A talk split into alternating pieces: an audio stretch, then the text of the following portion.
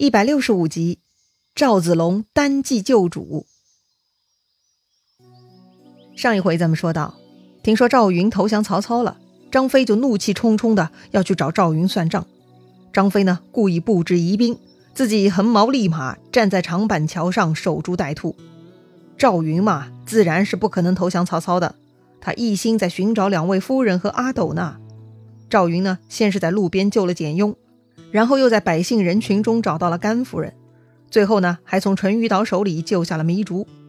接着赵云呢，就护送甘夫人和糜竺到了长板桥。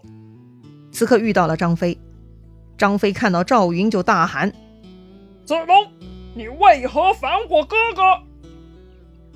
赵云觉得这张飞问的也太奇怪了。我寻不见主母与小主人，因此落后，哪里来的反？张飞这就笑了，哈哈！要不是简雍先来报信，这会儿见到你，我怎肯甘休？哦，张飞已经知道真相了，这是故意逗赵云玩呢，真是吓人。上回张飞缠着关羽，任凭别人怎么解释、怎么说明，这个张飞硬是来关羽变心，吵吵了很久，那是很难搞的。好在这回赵云只离开了几个时辰，比较容易说明。否则啊，离开时日太久呢，张飞是不可能听简雍一句话就相信赵云清白的。要说张飞啊，还是有些科学精神的，他不轻易相信，嘿，还真是个好习惯呢。赵云问张飞：“主公在何处？”张飞说：“只在前面不远。”那既然如此，赵云呢就对糜竺说了：“请糜子重保甘夫人先行。”我还是再去寻糜夫人和小主人吧。说完呢，赵云就带领手下再回旧路，继续搜寻阿斗他们。半路上呢，赵云又遇到一员曹将，此人手提铁枪，背一口剑，随身呢只有十几个骑兵，看来是个很小的小分队。赵云呢，二话不说就直接杀向对方了。那个人也是猝不及防，没想到半路遇到的陌生人会突然杀向自己。一时呢也没反应过来，被赵云一枪就给刺倒了。他手下的十几个骑兵呢，看到领头将领被人刺死，居然吓得都快速逃走了。这个人身上呢是背着剑的，赵云取下一看，居然是青钢剑啊！这可是把超级宝剑呐，说是砍铁如泥，锋利无比。这种宝剑不属于一般人，那可是曹操的宝剑呐。据说曹操呢有两把宝剑。一把是青钢剑，有专人保管；而另一把宝剑呢，叫倚天剑。那倚天剑是曹操自己随身佩戴的，所以眼前被赵云砍死的人，那就是负责替曹操保管宝剑的，他叫夏侯恩。既然夏侯恩是负责背剑的，那他应该待在曹操身边呢，怎么会流落在外呢？原来呀，这个夏侯恩趁曹操忙碌之时，他偷偷跑出来打秋风的。是来专门掳掠百姓的，非常不巧，他半路上遇到了赵云，这个夏侯恩呢就丢了性命了。那既然如此，赵云也就不客气了，他带上了青钢剑，提上自己的长枪，翻身上马，继续前进。此时赵云的随从们也已经跑散了，不知去向。虽然赵云孤身一人，但他没有半点后退之心，只顾往来寻觅搜索，只要见到百姓呢，就打听糜夫人的消息。终于功夫不负有心人，有一个人呢给出了重要的线索，说是夫人抱着孩儿，左腿中枪，行走不得，就在前面断墙里头坐着呢。哎呀，夫人受伤了呀！赵云赶紧跑上去寻找，果然看到一户人家被火烧坏的土墙里头呢，有糜夫人抱着阿斗，坐在墙下枯井之旁在哭呢。赵云赶紧下马伏地而拜。哎呦，这紧要关头的，这赵云还是离不可废呀！糜夫人看到赵云是很高兴，且得见将军，阿斗有命了。望将军可怜他父亲飘荡半世，只有这点骨血，请将军护持此子，叫他得见父面，且死而无恨。赵云赶紧说。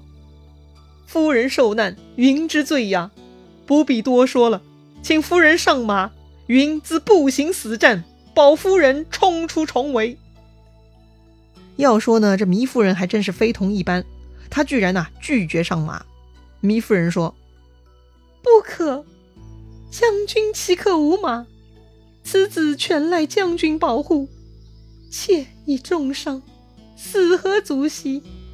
请将军速速抱着阿斗离去，不要为妾身连累呀！”哎呀，这个女人真是了不起呀！普通女人一定上马了呀，但糜夫人呢？考虑更长远，她最优先的不是自己，而是保全阿斗。自己骑马，三个人都得死；但赵云骑马，就能带阿斗冲出重围了。所以呢，糜夫人是坚决不肯上马。但此时曹军喊声是越来越大，看样子是有人要杀过来了。赵云催促糜夫人赶紧上马，而糜夫人呢是坚决不肯。并且呢，将包裹阿斗的襁褓递给赵云，让赵云务必保护好阿斗。但赵云呢不肯接，他坚决请糜夫人抱上阿斗上马逃命。这两个人呢就让来让去，纠缠不下。就在这个时候，敌军的喊声是越来越近了，赵云也急了，声音呢也变得严厉了：“夫人不听我话，敌兵追到，该怎么办？”糜夫人看赵云急了，再争论呢也没用了。她索性把阿斗的襁褓放在地上，自己翻身投入枯井而死。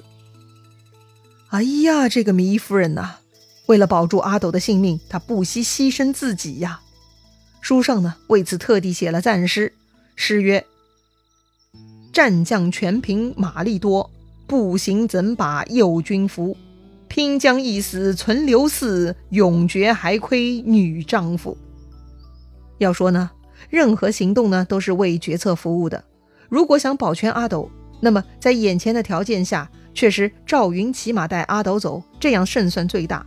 所以糜夫人算是决定很果断的，就像书中称赞的那样。但是之所以赵云纠结，并不是赵云不果断，而是赵云既想保全阿斗，又想护住糜夫人。虽然这个目标比较困难，但赵云还想拼死一试。毕竟凭赵云的武功，再出去抢一匹马还是机会很大的。退一万步说，就算赵云顶不住，阿斗和糜夫人只能保住其中一个。那么到底要保住哪一个，也不是赵云想抉择的。对赵云来说，他会拼死尽力护住这两个人，最后结果呢，就听天由命了。这就是赵云和糜夫人的不同思路了。赵云的目标是保两个人。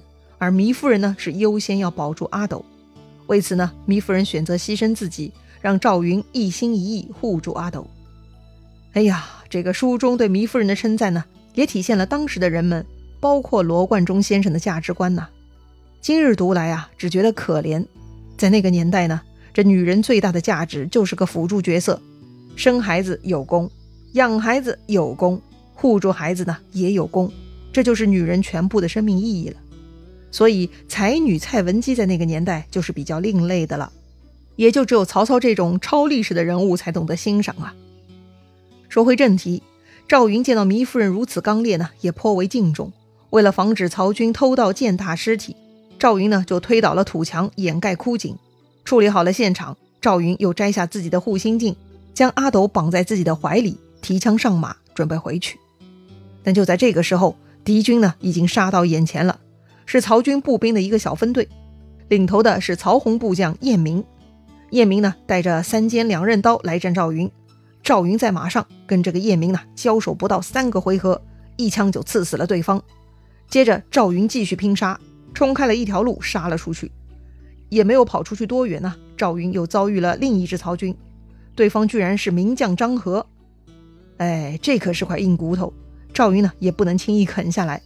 赵云二话不说呢，挺枪便战，一边打一边脑子里迅速在思考对策。双方呢打了十几个回合不分胜负，赵云瞅准一个机会，迅速夺路而逃。是啊，三下两下那是杀不死张合的，赵云自然不会恋战。眼见赵云单枪匹马逃跑呢，张合自然也不肯放过，就紧追不舍。赵云看张合牢牢咬住自己，那就拼命挥鞭催马前进。但是就在这个紧急关头。突然，咔嚓一声，赵云连人带马是跌入了一个土坑之中。哎呦，我的天哪！这下死定了！那张合看到赵云跌入土坑，高兴的是哇哇大叫啊，就冲上来挺枪就刺。